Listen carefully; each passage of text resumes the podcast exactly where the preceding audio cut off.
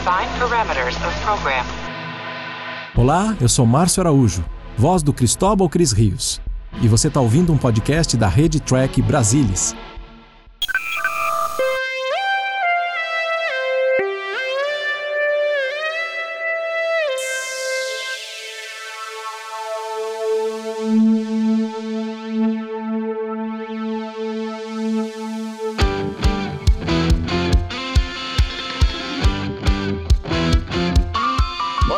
Você, seja muito bem-vindo ao Cérebro de Spock. Eu sou Murilo Von Grol e sentado aqui comigo para fazer mais um episódio desse podcast maravilhoso, sensacional, extra magnâmico. Temos ele, Leandro Magalhães. Fala, velha. E aí, pessoal, tudo bem? Tudo bem, Murilo? Tudo bem? Suave na nave? Tranquilo com o esquilo? Tranquilo. Hoje nós temos aqui um convidado mais especial. Esse, ele também entra naquela linha de mais tempo de TB que eu de idade. Temos ele, César Lima. Fala, César. E aí, senhores, muito boa noite, muito bom dia para quem está escutando de dia. Satisfação imensa que está apoiando mais esse projeto da Rede Trek Brasilis. É, não, vamos, vamos tocando. Uh, hoje nós vamos fazer sobre o episódio 6, né, do que foi lançado, The Mud Woman, nosso querido Mud. Como é que tá a vida, Leandro? Como é que tá a vida aí dentro do TB? É, tudo bem, tranquilo, né? O que eu acho que a gente pode é, comentar aqui com o pessoal, uma novidade que, lo- que logo queremos colocar Só, no só, Trek pra- Brasil. só para os ouvintes do de Spock, essa É, novidade. assim, com, com exclusividade, né? Que, assim, o, é meio que o, o predecessor espiritual do- desse podcast, né? Que é quando o Carlos, Carlos o Carlão, o Carlos Santos, né? E o Luiz Castanheira gravaram em 2007 uma trilha de comentários sobre The City on the Edge of Forever. E a gente está aqui com o, a pessoa que resgatou esse arquivo perdido que ninguém mais achava. Heróico, Por- heróico. anos virou lenda, virou lenda no Trek Brasilis esse arquivo. E a gente conseguiu, graças aqui ao nosso amigo César, resgatar esse arquivo. E Salve logo palmas. estará disponível aí na rede Trek Brasilis. É, santo saúde, backup, santo, santo zip drive, né, Leandrão? Opa, 2007, eu tinha dois anos. vai vendo, hein? Eu tinha dois anos. E é, e é muito. E é, assim, eu lembro dessa gravação, ficou muito boa. Tem uma trilha de comentários muito divertida. Não, em, em alguns termos, ô Leandro, eu ouvi também, ela é um predecessor até um pouco do conversa de bar panorâmico, no sentido assim de longevidade do produto, né? Ah, com O certeza. troço é longo, o troço é longo, o troço é muito bom. Vai ser um episódio especial aí pra Rede Treco Brasilis. Não, eu acho que o Leandro tem que ganhar uma estátua, né, dentro ali na, na frente do AMB, entendeu? Depois dessa. Nada menos que isso eu aceito. Leandro, que episódio nós vamos falar hoje, então, aqui no, nesse Mas podcast então- espetacular, né? Eh, Com humildade, eu falo isso com humildade. É, com certeza, né? Não, vai ser Muds Uma, como você introduziu, né? O sexto episódio da primeira temporada. Com a história do, do Roddenberry, o roteiro pelo Stephen Candle, dirigido pelo Harvey Hart. Com exibição em 13 de outubro de 1966. Então vamos voltar de novo a outubro de 66 para começar aqui mais uma trilha de comentário nossa. Grande ano 66, né, gurizada? Grande ano.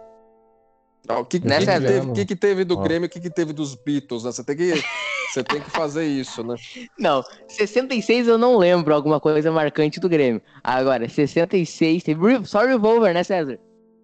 Então, é é um ano de grande transformação cultural, né? Tava a Guerra do Vietnã em andamento, a, a exploração espacial aí ah, tomando forma, né, com o projeto Gemini. E, claro, aí a- a- álbuns fantásticos da música, não só o Revolver, como você falou, mas o Pet Sounds do Beach Boys, né? A Pô. gente precisa mencionar isso daí. Não, óbvio. Re- Revolver ou Pet Sound, César? Agora, bota a arma na tua cabeça. Ah, Pet Sounds, cara. Como é que tu se diz bitomaníaco, César, depois dessa? Vamos ver o Que episódio, cara. vergonha. Tá, tá bem legal e muita coisa legal pra comentar. Então co- contextualizou já no tempo o, o segmento, então vamos lá, quando você Vai lá, quiser, então. Murilo. 3, 2, 1, vai. Play. Tava o áudio? usando o som de alguém, tá? Só pra avisar. Aí, pronto. Aí, som. Enterprise, essas imagens já são remasterizadas, né, gurizada? É, Que a está da gente, já tem, a gente já tá com. É, é o que vai ser efetivamente, né? Essa, essa nave do Mud já é, já é uma tomada remasterizada, né? Que é como o o nosso- episódio, que como a série tá agora a partir desse ponto. Como é na que é o... que já tem Fala. na coleção Eagle Moss também, né? Pra quem, quem tiver interesse.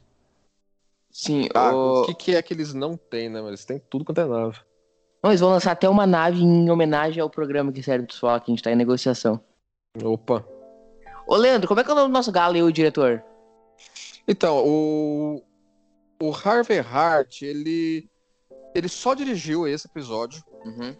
E é porque assim, o pessoal considerou que é, as tomadas que ele, que ele fez, ângulos de câmera, assim, o estilo dele acabou sendo meio difícil para editar o episódio.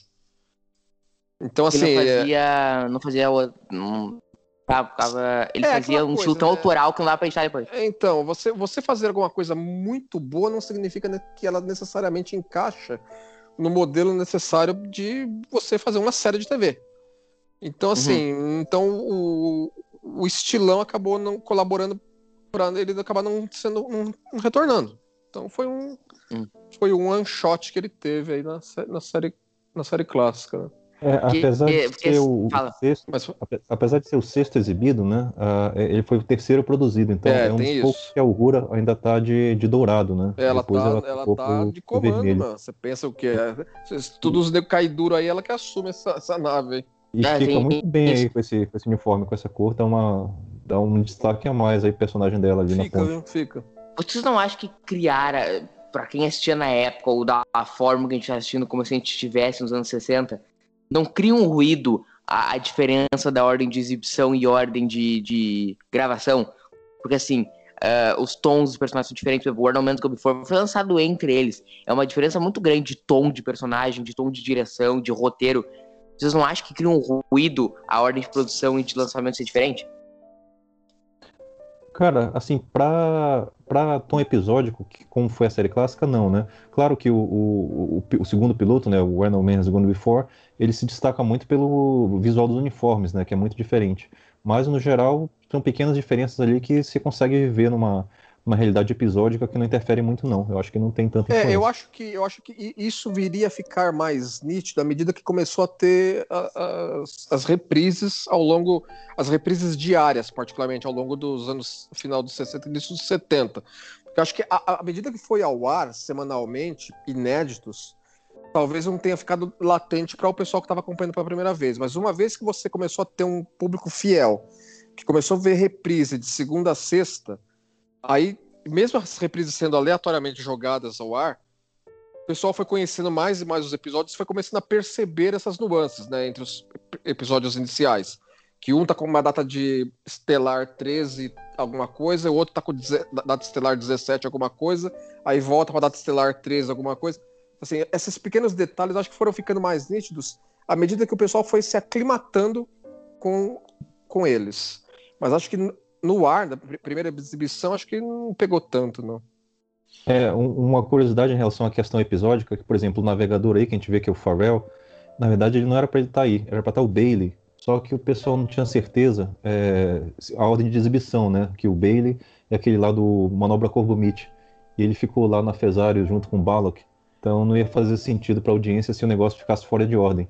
Então, para não para não zoar aí a questão da continuidade, eles trocaram o navegador, né? Colocaram aí o, fazer um- o John Farrell.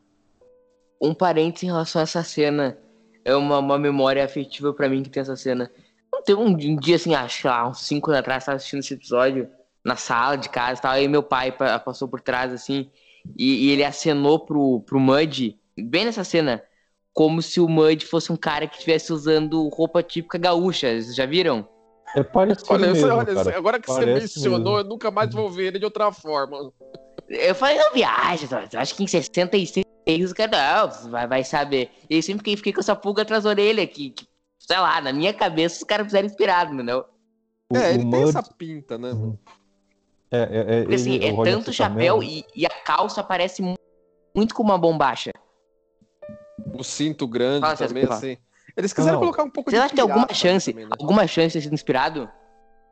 Tem, tem uma cena, saber, tem, né? uma, tem um erro de continuidade crasso aí no, no, no uniforme do McCoy, cara. Repara que ele troca de uniforme entre o close e, o- e a panorâmica geral.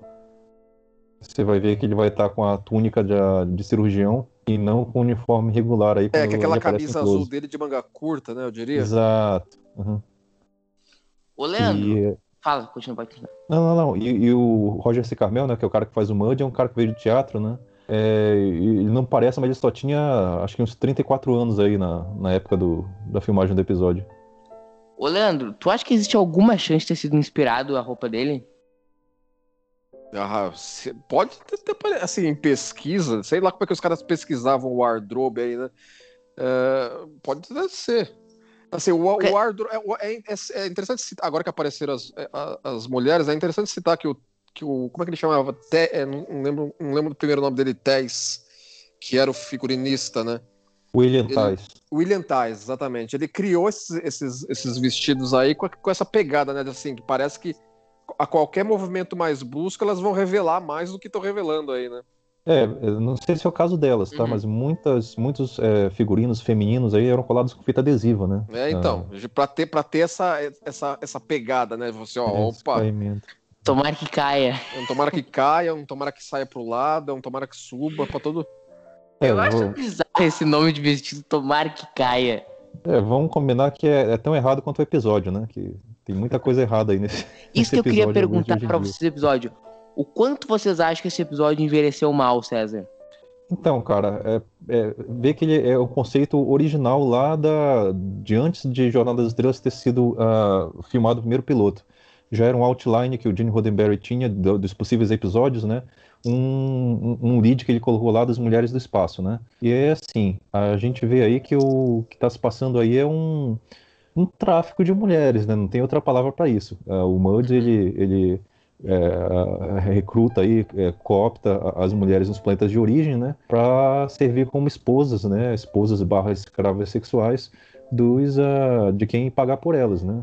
Então ah, começa muito errado no conceito, mas é, segue errado na execução. Não sei qual que é a, a ótica que o César, Leandro mas eu tem. não vejo o episódio tratando isso como uma coisa tipo, olha que legal, mãe tá traficando mulher.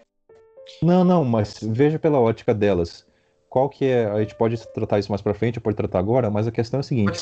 O que que, que que define elas aí, o objetivo delas? De onde que elas vêm? É- é- elas revelam, né? Vem do planeta aí que eu só cuidava dos meus irmãos, e o que me define mesmo é que eu quero um marido.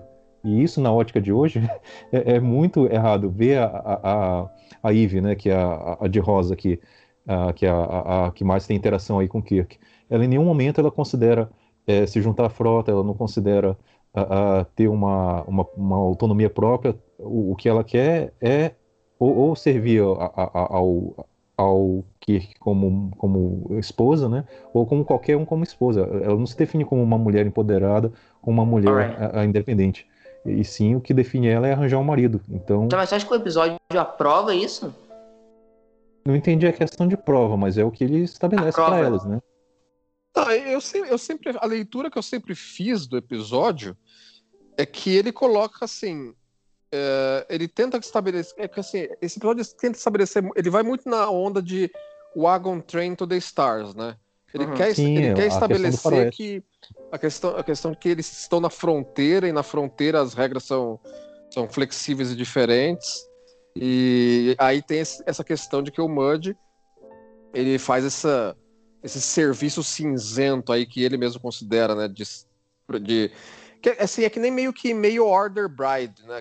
É que nem que seria, por exemplo, aquelas mulheres que vêm do leste europeu para arrumar marido nos Estados Unidos, para imigrar, por exemplo. Também é um conceito semelhante a isso, talvez. Isso E, aí. e assim, e- e- agora eu, eu nunca considerei que o episódio aprova isso. Exato, foi o que eu falei.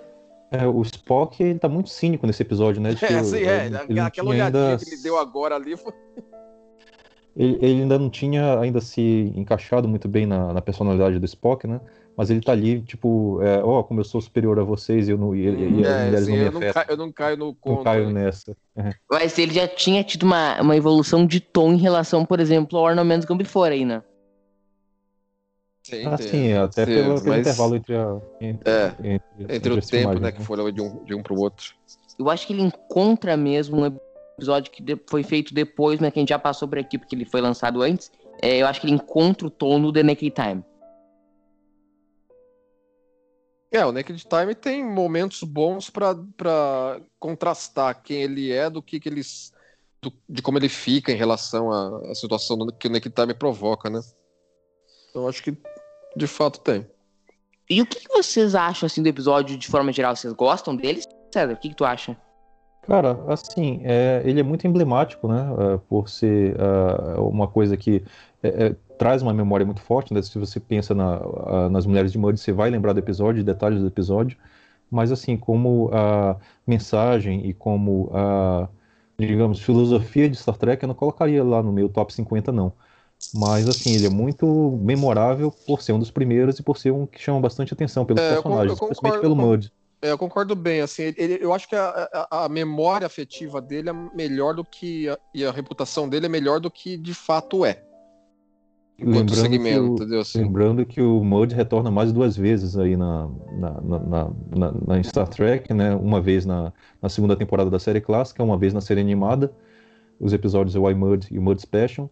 E, Isso. Murilo, não sei se você sabia, mas ele foi cogitado, cara, pra fazer uma aparição na primeira temporada de Nova Geração. Só Sério? ator- sim. Só que o ator faleceu um pouco antes. Ele faleceu em 1986, aos 54 Ai, anos. como é que eles iam encaixar isso na, na timeline?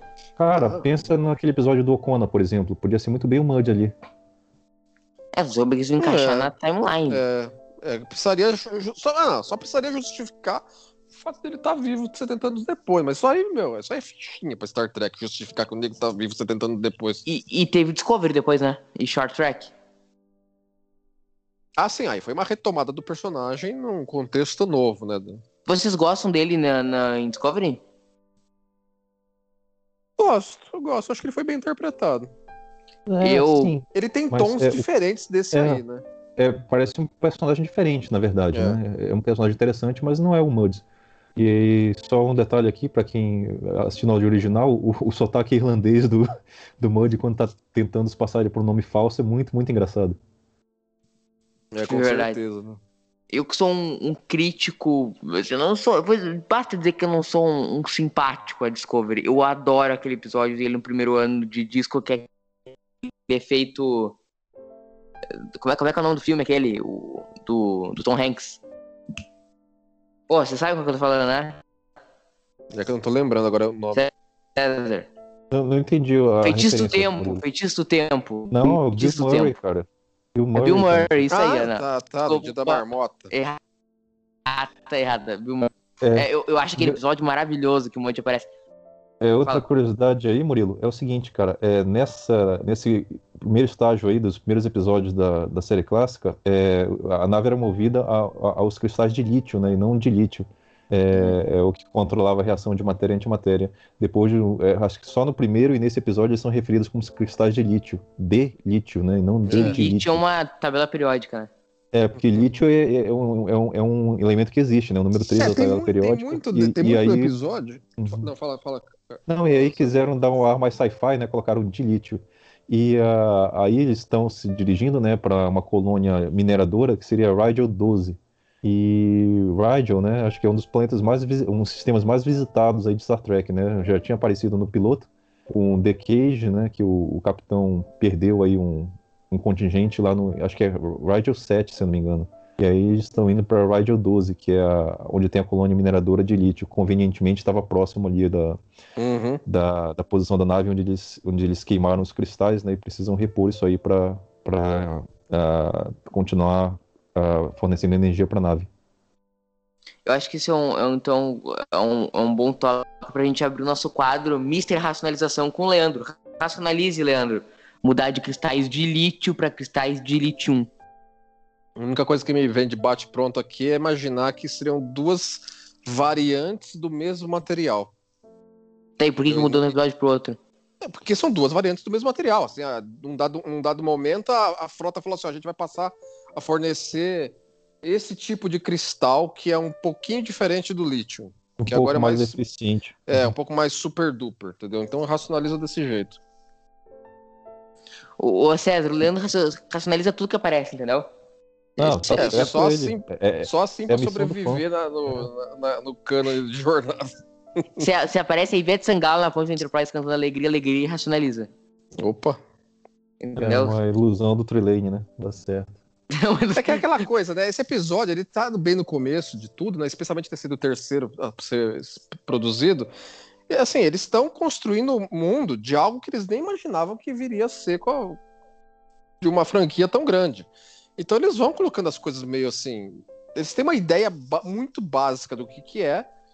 Assim, nesse momento a gente não tem. Quer dizer, não é que não tem, existe, mas a gente não está definido no- na Bíblia da Série, a federação. é, a- a- os próprios negócios de mineração lá é muito. é- meu, os caras são uns Barnabé lá na, na, na- na colônia, né? O É, negócio é. realmente parece faroeste, velho. Sim, sim. a- a- o figurino parece faroeste para evocar mesmo a questão da fronteira. Exatamente. Mas também né? o, o, o John Death Black, lá que era produtor na época, deu uma tesourada lá no que era para ser a colônia, né? Era para ter lá máquinas, instalações de mineração. Mas o cara deu a primeira lida no roteiro ali e tesourou tudo aquilo, né? Ficou só lá uma, É, a cabaninha lá do, do mi- mi- minerador. Mas ah, economizar no bolso é. deles. economizando no bolso, mas era para E mesmo assim o episódio estourou, né? O episódio estourou 10 mil dólares. É, um, um- um típico orçamento de Star Trek era o quê? Era uns 180 mil dólares, né? Por aí. Pergunta, o episódio, a primeira temporada no, no, no geral estourou o orçamento?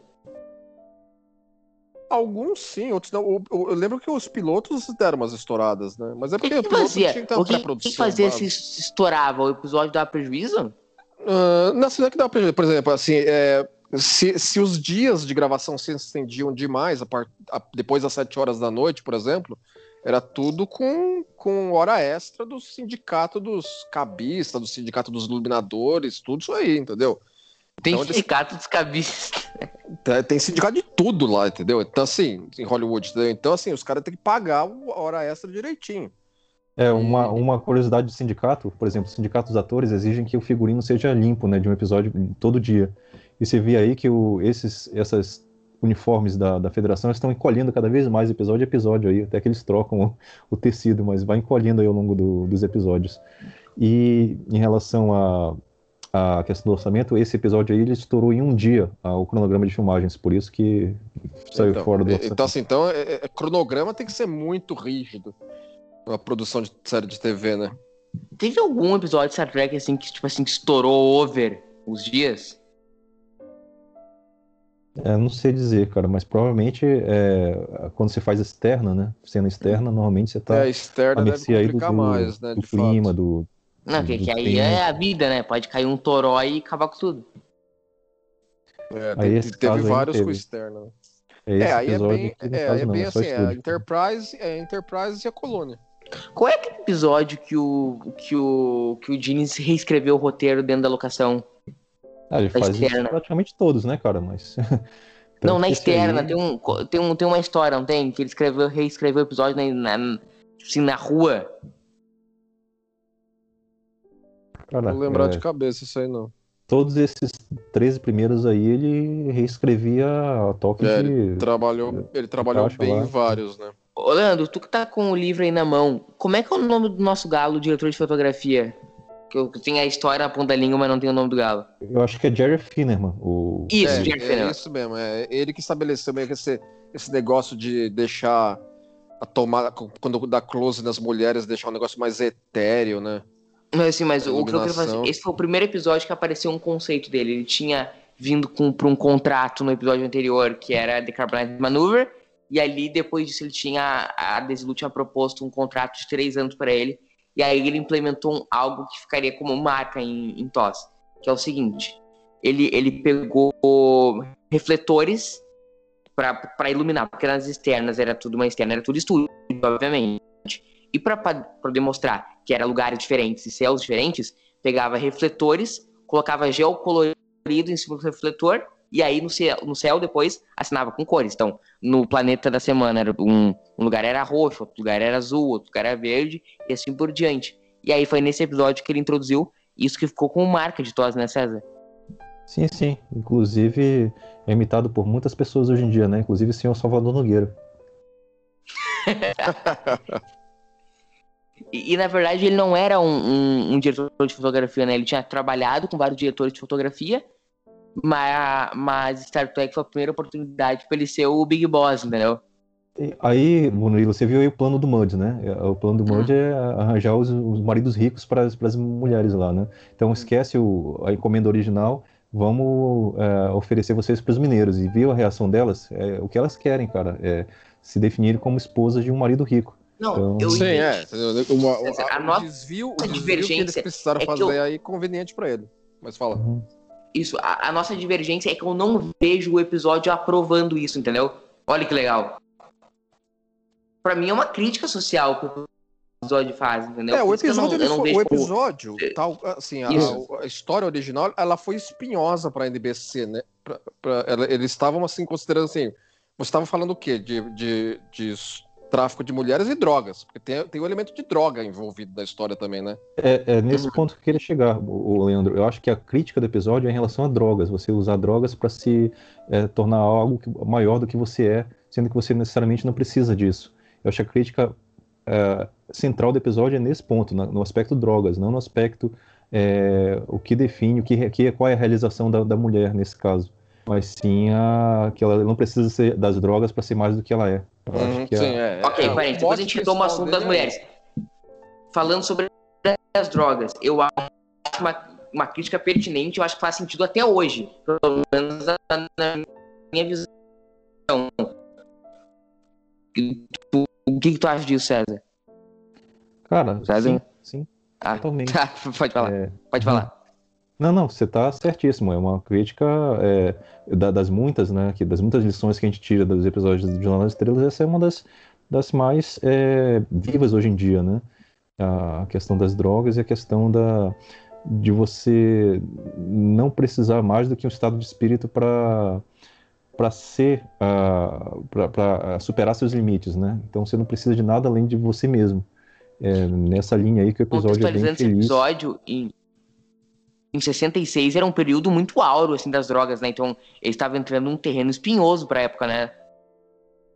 É, mas não sei se era uma coisa muito ah, mainstream, tá, Murilo? Ah, como a gente entende hoje em dia, que é divulgado, que é, que é de conhecimento geral. Era uma, era uma cultura mais underground, eu acho. Uhum. É, É, assim, é, é, é bem, é, bem, é, assim, é bem divulgado no sentido de nós sabemos historicamente que era. Uhum. Mas para o público que. O povão que assistia o horário nobre na- nas três emissoras americanas, não era necessariamente a realidade. E, e talvez bem mais no Reino Unido que nos Estados Unidos, né? É, embora o Reino Unido era um pouco mais chatinho, por exemplo, no- por exemplo, teve episódio de série original que nunca foi. que demorou pra ir ao ar lá, né? Teve uns dois, três, né? Que. Que não É, foram esse- exibidos da exibição original lá. Esse tipo Fala. de iluminação que você estava falando, né, o, o Murilo? Da, dos Uhum. tons coloridos ali na, nas paredes e na contrastando com E um, o personagem em primeiro plano.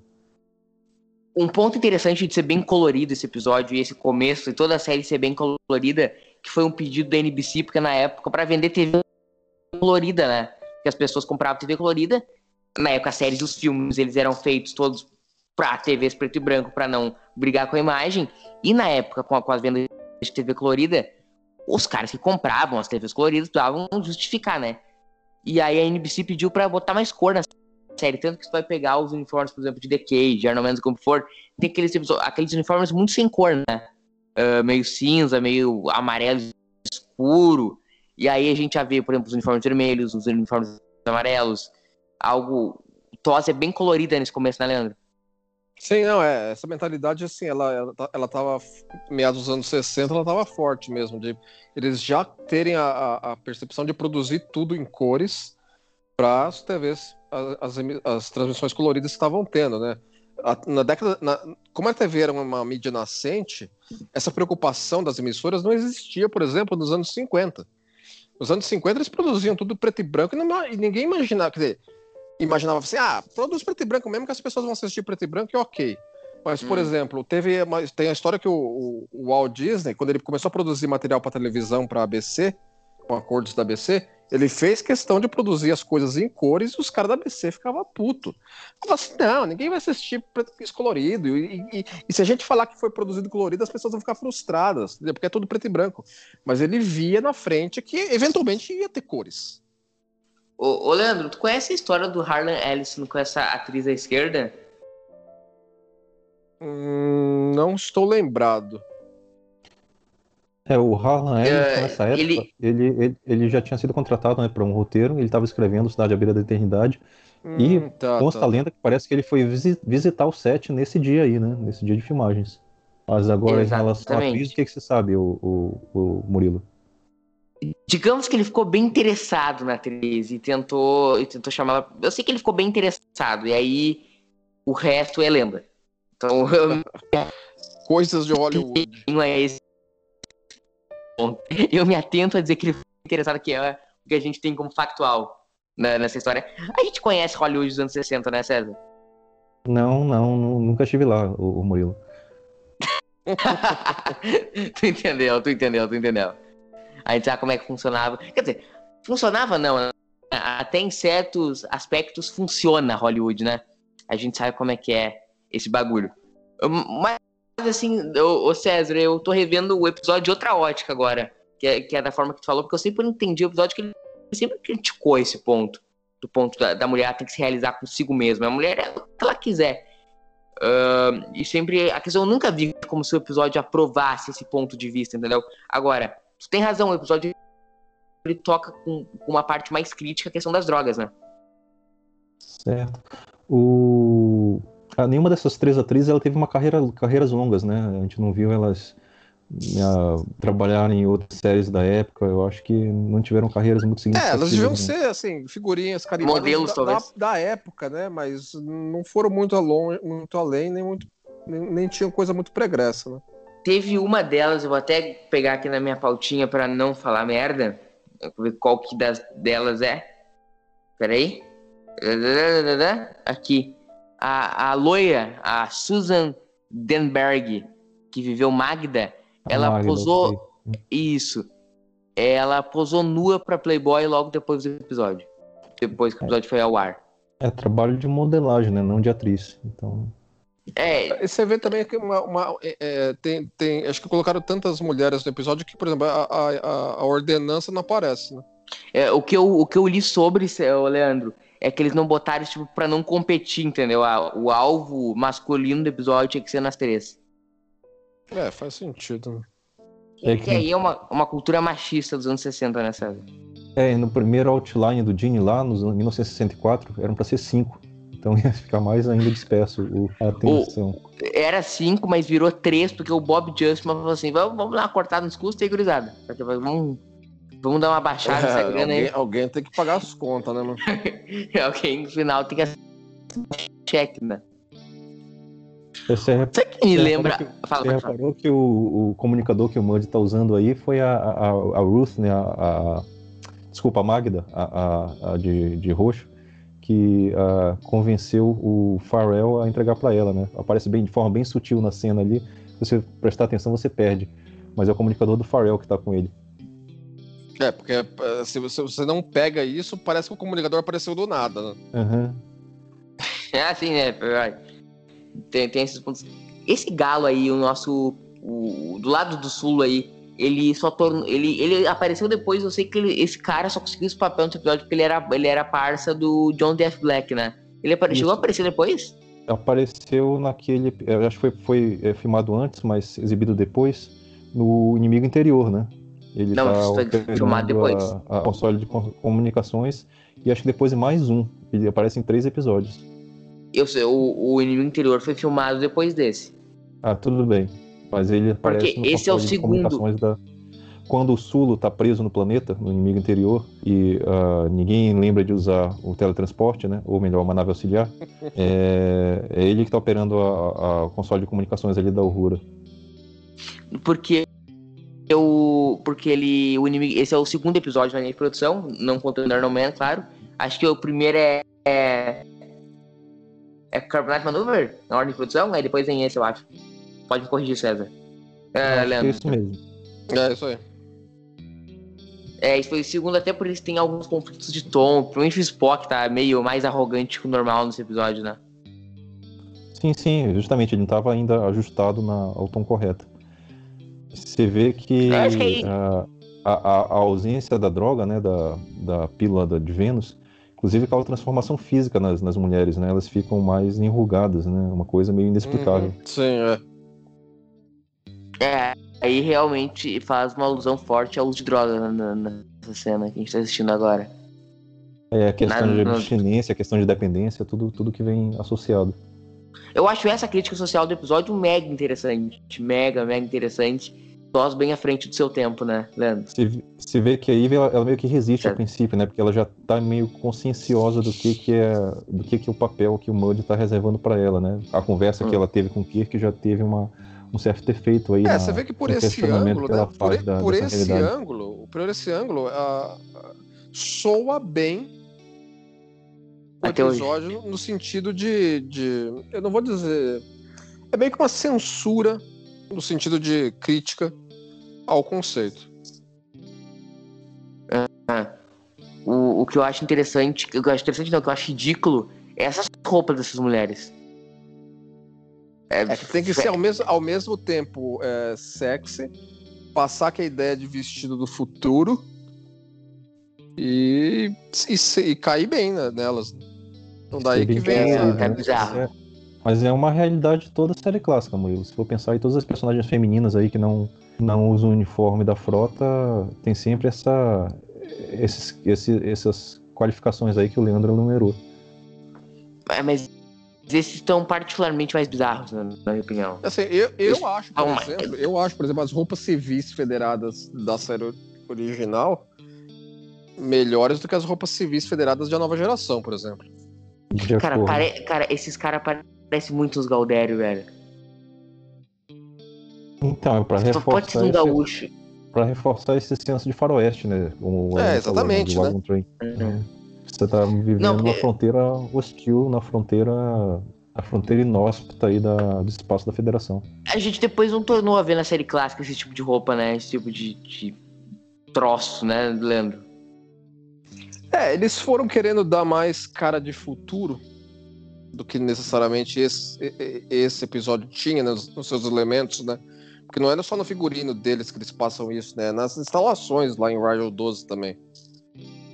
Que Uhum. são meio inconsistentes, né? Você vê que é, que é uns casebre, mas aí você olha por dentro parece caverna. Entendeu? Então, assim, tá um- tem uma certa inconsistência ali nesse aspecto também, né?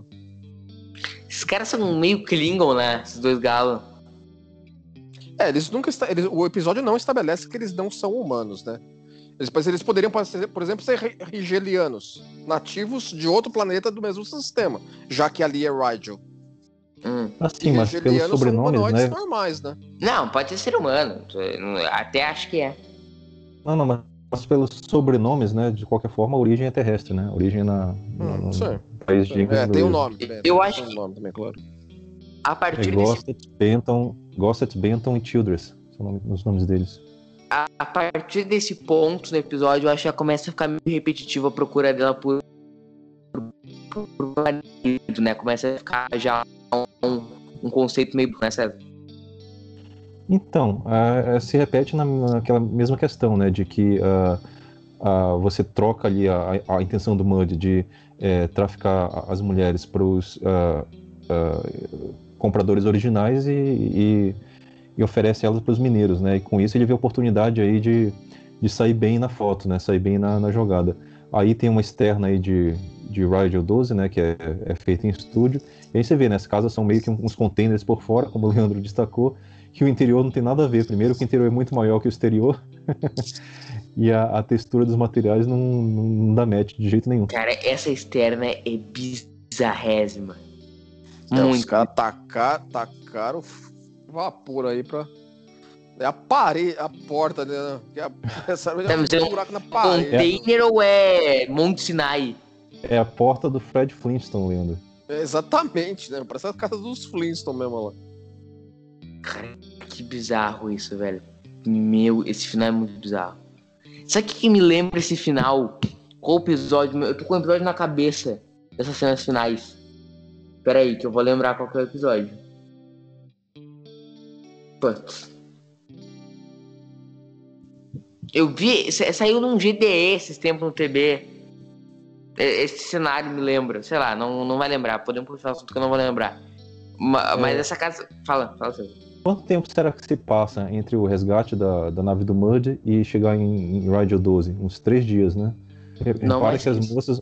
Repara que as moças não trocam de roupa, né? Ah, É, Isso é e isso, isso aparentemente assim, ele- eles se teleportaram pra Enterprise com a roupa do corpo. E, lá- e quando eles estavam procurando as pílulas, eles estavam com um monte de roupa na gaveta, né? Então você tem que considerar que eles, que eles replicaram a roupa do- a bordo da Enterprise. Só que eles não mudam elas. É, é. Isso aí é melhor nem racionalizar, entendeu? Porque senão a gente pira. Aí, É, aí racionaliza- começa, começa aí já, já a Racionaliza festinha, essa, né? é, racionaliza essa festinha aí então, Leandro. Que, que leva aí lá. os Os mineiros cara- lá do século XXIII. Ah, ô, que os caras agora, agora já estão ficando confortáveis com elas, mano. Toca a ficha, O galera. Mud só fica, só fica olhando.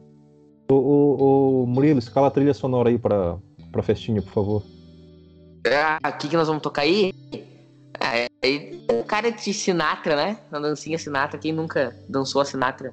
Não Barry viveu, né? White, né, cara? Barry White é uma boa pra. Não, eu, eu acho que tem que ser um troço assim mais romântico, entendeu? Eu, eu acho que cairia bem, sei lá, aquela do The Police, sabe? Sobre amor não sincero. Como é que é o nome da música? Não sou versado em The Police. Como é que é, Léo César? Boca começa a sair uma. Aí, ó, começa a briga já. Não, mas já deu ruim, já deu ruim na festa. Taca ele pau, taca ele pau. Vou, colocar, vou Ah, colocar uma, uma frame dessa, dessa cena como title card do.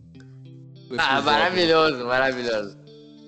Só Cara, essa porta é muito bizarra, né? É muito bizarra essa porta. Meu Deus, Aí- porque parece que tô abrindo uma geladeira, né? Toma isopor, isopor, isopor picado, hein? Cara, eu acho assim, to- eu adoro tos, mas assim, tos quanto mais, menos externo é melhor, né, gurizada? É, é que assim, é que, tem, é, que- é que agora a gente tem, tem o charme, né? Tem todo o charme, entendeu? Eu acho que esse tipo de situação tem episódio da nova geração que envelheceu pior, porque é de uma época muito mais pra frente e fazia umas coisas de estúdio, de planetinha de estúdio que, que, não, ia, que não encaixa bem, né? Sim, sim. O Skin Ovive, por exemplo, me, me salta a mente nesse, nesse exemplo aí, né? Que é um É, então. Famoso planetinha de estúdio, como você falou. É a essência É da o- maldade. é baita episódio, hein, pra lembrar hoje, nessa noite de segunda-feira. Vou até assistir Skin Evil hoje pra, pra, pra melhorar a noite. Bem por aí. viu? O bom de tu assistir Skin of Evil, que tu assiste e qualquer coisa que tu assistir depois é boa, entendeu? E os, e os mineiros não tem uma roupa de EVA pra botar pra sair nesse planeta, não tem nada, entendeu? Os caras saem na unha mesmo. Eu gosto dos trejeitos desse mineiro, César. É um ator fantástico, né? O É um engraçado também é, é como teve esse corte na produção, né? A gente não vê nenhum equipamento, não vê nada. O planeta é simplesmente é os três abrigos lá.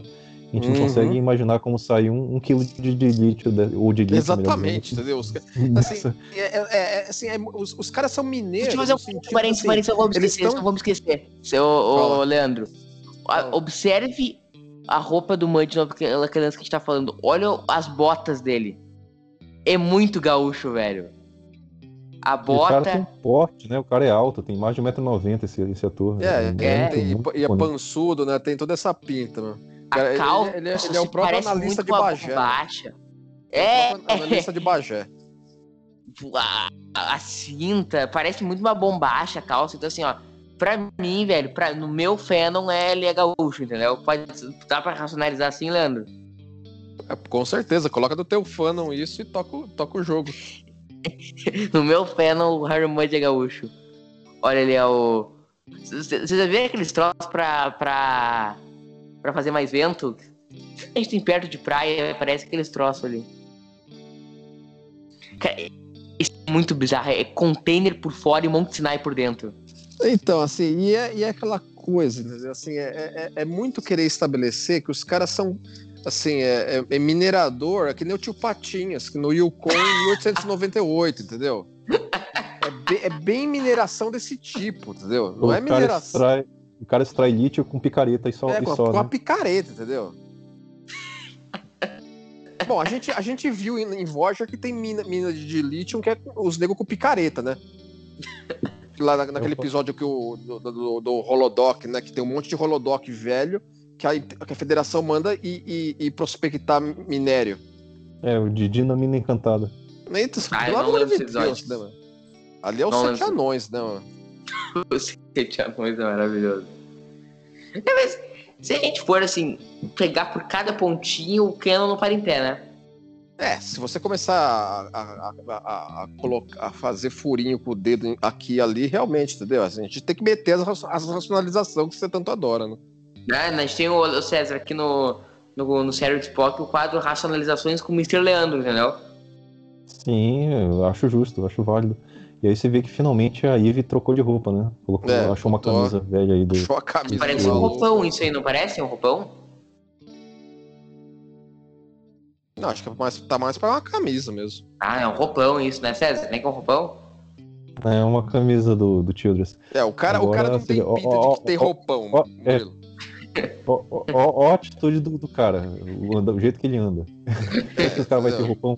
É, exatamente. Ele não é, não é o, o, o mais refinado da galáxia, né? Vocês têm roupão? Não, senhor. Né, Eu também fa- não. eu não faço colinar, não. Quem, quem tem roupão é que faz colinar. Também não tenho. Agora, esse cara, ele é o. Ele é a representação viva do macho escroto, né? É, tem- eles querem passar essa essa percepção de, de áspero nas beiradas, né? Entendeu? É, é o áspero com bom coração. É, então. Ridículo. E eu acho também que é legal que ele foi dormir bem, bem limpo, assim, né? Principalmente as partes das narinas ali, né? Né, César? Ah, então, e repara na- nessa comida, né? Uns vegetais ali, todos coloridos, né? E você imagina como é que esse cara conserva essa- esse tipo de comida aí nesse ambiente. É. Não, assim, os caras não tem, não tem geladeira no futuro? Não, não, não, mas assim, não é uma coisa que se cultiva no planeta, né? Então, É, então, você é, tá que isolado tá- ali, né? Tem que tra ser, trazido tudo. É que nem meio que o Kirk falou um pouco pra trás, né? Falou assim, meu. é, Você tam- você- você só vai, você vai o quê? Vai comer de lítio? A gente, a gente que tem os suprimentos que você precisa, velho. É, vai ver, parece mercador lá de tempos em tempos, entendeu? É, então assim, é, porque Não. assim, é, não, não estabelece também assim, pra quem esses caras vendem de lítio? Os caras são puta bilionário, segundo o Mudge. Entendeu? E, não, e eles têm que comercializar o de lítio com alguém. É, é com a federação, é com mais quem? Daí, Essas se, e se eles são milionários, por que, que eles moram, né? Ele mora nesse casebre. Essas cartas aí circulares, elas já apareceram lá no Charlie X, na sala de recreação da Enterprise. É o mesmo, o mesmo deck. Car- Cartas do futuro. Uhum. Ô, ô, ô, Leandro, mas se eles são milionários, por que eles moram aí nesse casebre? É, então assim, é aquela coisa. Também é pra estabelecer que na corrida do ouro, em São Francisco, fazendo- em 1848, os caras ficavam milionários, mas não, não- continuava minerando minério, entendeu? Fazendo pé de meia, Murilo. É, Então, é, exatamente. Aí até poder se aposentar precocemente. tem essa dinheiro é- pra comprar rainhas tal. Então Que compra, ué. dinheiro, ah, que dinheiro, Mr. Racionalização, se a federação não tem dinheiro? Ah, mas a- e- e- o meu fandom estabelece que tem algum tipo de unidade monetária. E é a isso que ele estaria se referindo. Porque se não tiver um tipo de unidade monetária, o, plane... o universo não funciona, né? Ah, Alguma coisa de reguladora da economia tem que ter. Tudo bem, tudo bem que os caras não encaram como dinheiro, como nós encaramos.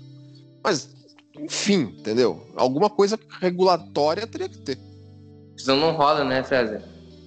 E o episódio É, não se faz então, de. mas- E é aquela coisa. É, é assim, porque é um dos primeiros episódios, ok.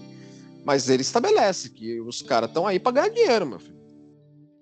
É, se a gente for pensar nessa questão do sistema econômico, cara, dá horas de discussão aqui, a gente não chega numa, Exatamente. uma conclusão muito certa, porque tem muita contradição de um episódio pro outro, de um, de um autor pro outro. É, porque os caras estavam Então- escrevendo, a- escrevendo a coisa aí à medida que ia produzindo. Exatamente. E aí, mais uma vez, a alusão à questão das drogas, né? Ah, o, o Mud e o, e o Kirk trazem aí o suprimento de ah, pílulas de Vênus, né? E a gente vai ter aí uma, uma, uma reviravolta aí no roteiro. É, essa reviravolta aí é assim, é aquela coisa, né? A gente sabe que, ele vai, que o Kirk vai dar o placebo pra mulher. E o que que, que provocou ela ficar o efeito? Não foi nada. Foi o Exato, Santo. é. É, Espírito Santo. É, Eu acho que é uma mensagem, tipo assim, é, você consegue tudo que você quer com o poder da sua mente, entendeu? Agora, com o poder da tua mente, teu cabelo vai ficar arrumado? Não, negociado. O termo científico Mas que hoje não pé. ok, né? Ok, toca o jogo, né? Vai lá, o, o- quadro raci- racionalize, Leandro. Não, esse aí, esse aí eu acho difícil, viu? mano? Deus, Mas o- Deus a- arrumou, arrumou o cabelo dela. Mas Ele- o, sério, o Ele co- come Não. as gometes aí, né? é, os gometes. É, é- é aquela, é aquela, de goma. ce- é aquela, aquela Centrium, gominhas, né? Que, a- que, a, que a menina come. Mas o mais divertido é a posição que o roteiro coloca o Mud e o Kirk aí nessa, nessa DR, né? Eles estão aí de coach de relacionamento ali dos dois, né? Exatamente, né, mano? Coach, ela Repara que toda a crise da Enterprise se, se, se resume aí a essa questão de, de agitar esse relacionamento que estava meio quebrado do começo. É, os caras precisam. É, é, é, é a, a, a, a coisa que precisa ser resolvida da semana. aí. E isso Pelo poder da mente, mineiros, o cabelo arrumado. os outros dois mineiros já É, estão esse- arrumados lá, né? Já, já casaram via rádio subespa- Uhum. subespacial, já estão. Já, Já, tão- se, já, se, já se engraçaram lá. Agora, esse episódio joga o rigor científico no lixo, né, caras? Tipo Assim, a mulher ficou arrumada, como o Leandro falou. É, é aquela coisa, né? A- o, o, o- efeito da beleza aí, eles acabaram descobrindo que é todos os amigos que você faz ao longo do caminho. Alguma coisa nesse sentido. Sim, É, o que, é o que provoca ela ficar, ficar aí desse jeito. É, não, realmente nesse sentido, então para em pé. O que, que tu ia falar, César? Não, não, que a moral é exatamente essa aí, ô- Leandro. É, no final, o amor que você leva é o amor que você faz, cara. É- então, é- exatamente. É, quem é que disse isso, César? Não, não sei, é, foi o Brian Wilson. Brian Wilson. É. In the end, you love you take is equal to love you make. Aí, ó, escrito. o Mud é pegadinha. o Guga é. Pegadinha do malandro. Olha os coaches aí, olha o olhar crítico dos coaches de relacionamento. Pois é, já tá, dá, pra, dá pra lançar um vídeo no YouTube, os dois já. aí. Vocês iriam numa palestra motivacional do Coach Kirk? Iriam ou não iriam? Ele, ele é um, deve ser um líder nato. É um case de sucesso, né? Ele tem um case É. de sucesso. né? Mas aí ele, acho que ele não ia ter pa- paciência pra ensinar, não. Do Kirk Coach, que o cara dava um soco nos galos na primeira tacada, entendeu? Ele já tá perdendo a paciência. E esses cristal que não desenrola, mano? Os cristal. Quando o Kirk perde a paciência, velho, tu sabe que tretas vão. Esse episódio é repetitivo, né, César? Pô, eu tô cansando do episódio já. Mas o- É, o, que você acha mais repetitivo, na sua opinião aí, Murilo?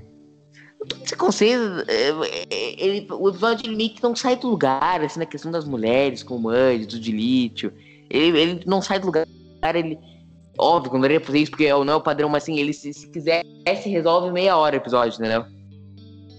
É, Não tem esse então, mesmo é é aquela questão que não é uma mudança real de atitude das, das mulheres, né? Você não vê elas crescendo como personagem do começo da primeira cena dela- delas no teletransporte até a cena aí final com os mineiros. É, elas estão com o mesmo objetivo de antes. Então não tem essa, esse crescimento de personagem. É isso que, que você sentiu falta. É, o episódio ele tem mais fama do que ele realmente é bom, né? É, ele tem não- uma não, memória ele- afetiva muito grande. Por exemplo, acho que ele é um, ele é um dos favoritos do Shatner. Sério? Sim, pelo que, eu, pelo que eu andei vendo. Ele gosta bem do episódio. Eu gosto muito mais do iMud, César. Que é o próximo do Mud. É, é- essa cena aí é, já é uma questão de world building também, de mostrar que a fi- fisiologia vulcana é diferente da humana. É um dos poucos. É, os caras escreveram, eles escreveram sem pretensão nenhuma. E aí ficou estabelecido. E ai de quem mude isso. Ô César, tu prefere esse ou o iMud? Cara, eu acho que esse. O iMode eu acho muito comédia, muito pastelão. Não curto, não. E tu, Leandro? Não, eu, eu- é, me agrada a galhofa do iMud, né? De fato. Eu também. Eu prefiro o iMud também. Então, chegamos ao fim desse maravilhoso episódio, gurizada. Ah, trancos e barrancos, mas terminamos mais um episódio. Impressões finais, ô, ô César, e muito, muito, muito obrigado por ter participado aqui do Cérebro de Spock. E tem, tem Obrigado nosso pelo quadro, convite, tem Murilo, nosso Leandro. quadro, Murilo. Sim, calma, calma, calma. Vai, pode ir, César. Não, pode ah, obrigado aí, cara, pela, pelo convite, né? Foi bem divertido. Bom revisitar aí esse episódio, fazia, fazia uns anos que eu não via. Mas ficou essa, essa sensação, né? Que é um episódio que ah, envelheceu muito mal, que tem uns conceitos muito errados aí, a ótica da, da nossa mentalidade do século XXI. Mas que assim, a gente consegue sempre extrair uma coisa ou outra aí para pensar e para refletir. Agradeço o convite e sucesso aí com o projeto, cara. Obrigado, César, obrigado. Impressões finais desse episódio, Leandro. E aí já ah, embarca é, no nosso quadro. É que, nem, é que nem a gente falou aqui, né? Assim, a memória afetiva do episódio é melhor do que, do que ele em si, realmente, entendeu? Então, assim, e, e ele coloca coisas marcantes no canon, o, personagem marcante, mas ele em si fica, deixa a desejar de fato. Entendeu? Pode, pode embarcar no nosso quadro. Então, agora a, a, gente tem aqui um quadro, um quadro, Sérgio, que assim, é aquela assim. É, como seria esse episódio na Kelvin Timeline? Baseado ah, no artigo do TB. Vocês estão valorizando a Kelvin, meu Deus. Entendeu? Não, a gente, tem, a gente ama a Kelvin. Gente tem, a gente tem isso aqui, assim, como seria esse episódio na Kelvin Timeline? Tipo, eu vejo que assim. O que, o que, o que, o que, a, o que o Nero e a Narada influenciariam. Teriam no... mudado ou não as circunstâncias que esse episódio seria provo provocado. Entendi.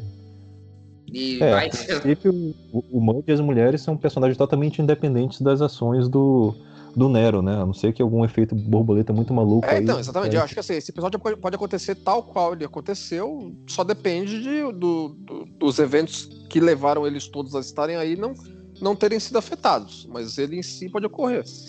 A, é, mas a, na Kelvin, a, a mineração, a mineração estaria é. lá ainda. A tripulação estaria aí com a Enterprise pelo menos uns 10 anos antes, né?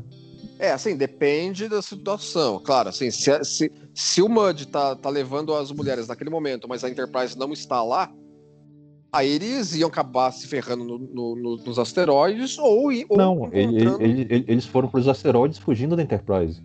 Na ah, verdade, sim, é, tem, eles, tem, isso. Então, eles, então ele, eles não... ele, ele iria entregar as mulheres para o destino original dela. original, é, por exemplo, entendeu? Por exemplo. Então, no fim, então, o episódio não mudaria muita coisa por ser na Kelvin, né? É, ou, ou não aconteceria de jeito nenhum, ou aconteceria tal qual foi. Não, não teria porque não aconteceu, né? Não, não é poderia assim, não acontecer Murilo, porque é, o César Kelvin, tá, é que Deus César tá falando. Na Kelvin, o Capitão Kirk assume a Enterprise 10 anos antes. E nesse intervalo de tempo poderia acontecer muita coisa. Que, que é, ele não estaria ali naquele momento. Ele não iria. A Enterprise sob o comando do Kirk não estaria ali na, na, no momento que estava. Para começar, que é, não seria a Enterprise original, já seria Enterprise A, estabelecido no é. Star Trek Beyond. Sim. Mas os eventos poderiam se desenrolar de forma igual. É, o Mud existe. O Mud já nasceu na época, já teria nascido na época, elas também, entendeu? Tudo depende das circunstâncias. Uhum. Mas é isso. Isso aí, Uh, minha impressão final do episódio, sim, eu acho que assim como César, alguns conceitos dele envelheceram muito mal, outros envelheceram muito bem, como a questão das drogas, por exemplo, que é uma, uma questão que eu curto muito no episódio, uma crítica que eu sou até hoje pro planeta todo.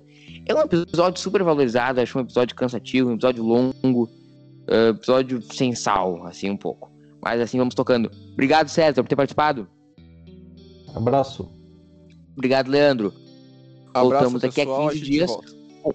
Ou daqui a 15 dias nós voltamos com mais um episódio de Cérebro de Spock. Um abraço no gaiteiro e tchau!